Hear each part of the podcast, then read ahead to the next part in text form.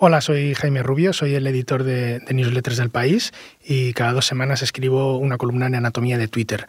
Eh, esta última semana quería, quería escribir sobre, sobre los ovnis, sobre los globos chinos, porque me ha dado la impresión de que no había tantos chistes como, como hubiera habido hace unos años. Eh, lo he titulado ¿Dónde están los chistes sobre los ovnis? Sé que la nostalgia es una trampa, sobre todo si además se refiere a Twitter, pero no puedo evitar pensar que si lo de los ovnis hubiese pasado hace unos años, esta red se habría llenado de chistes. No es que no haya ninguno, pero es mucho más fácil encontrar teorías de la conspiración, cada una más incomprensible que la anterior. Es cierto que la actualidad se lo ha puesto fácil a quienes creen en tramas fantasiosas y complots retorcidos. En los últimos días, las autoridades estadounidenses y canadienses han abatido varios objetos voladores no identificados, aparte de un globo chino. Y para colmo, el general Glegg Van Herk, portavoz del Pentágono, no descartaba ninguna explicación, ni siquiera que se trate de ovnis extraterrestres. Quizás era un ejercicio de prudencia excesivo. No hacía falta animar a quienes ya estaban predispuestos a pasar del espionaje y los conflictos geopolíticos al temor a un ataque alienígena. El lunes, más de 160.000 tweets usaban la palabra ovni.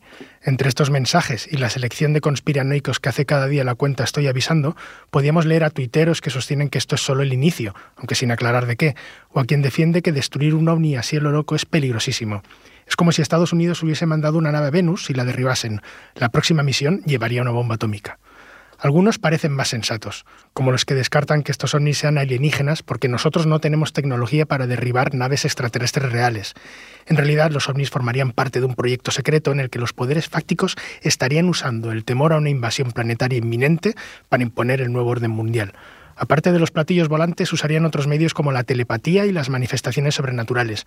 Me parece una forma rebuscadísima de imponer cualquier orden, mundial o local, nuevo o viejo creo que la mayoría firmaríamos si simplemente nos ofrecieran gastos de envío gratuitos.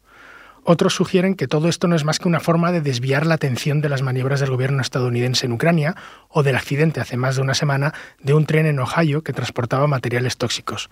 Pero ¿qué necesidad hay de inventarse cortinas de humo imaginarias justo a la semana de la Super Bowl? Todo esto parece absurdo y hasta divertido, pero no olvidemos que las teorías de la conspiración son peligrosas incluso cuando tienen una apariencia inocente. Como explica el filósofo keniano Kwasim Kassam en su libro Conspiracy Theories, a menudo estamos ante ideas que camuflan su antisemitismo y su extremismo de forma grotesca, haciendo referencia a poderes en la sombra como el nuevo orden mundial, los Illuminati o incluso los lagartos espaciales.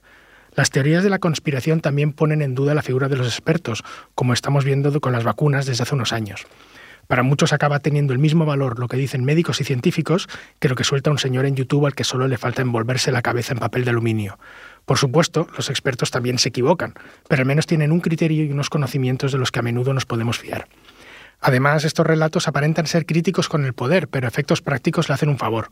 Cualquier gobierno prefiere 160.000 tweets con acusaciones improbables e indemostrables, como que están poniendo en marcha un plan para leer nuestros pensamientos o la estrategia de distracción más rebuscada de la historia.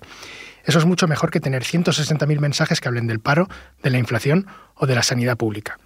Total, que echo de menos los chistes, los voluntarios, quiero decir.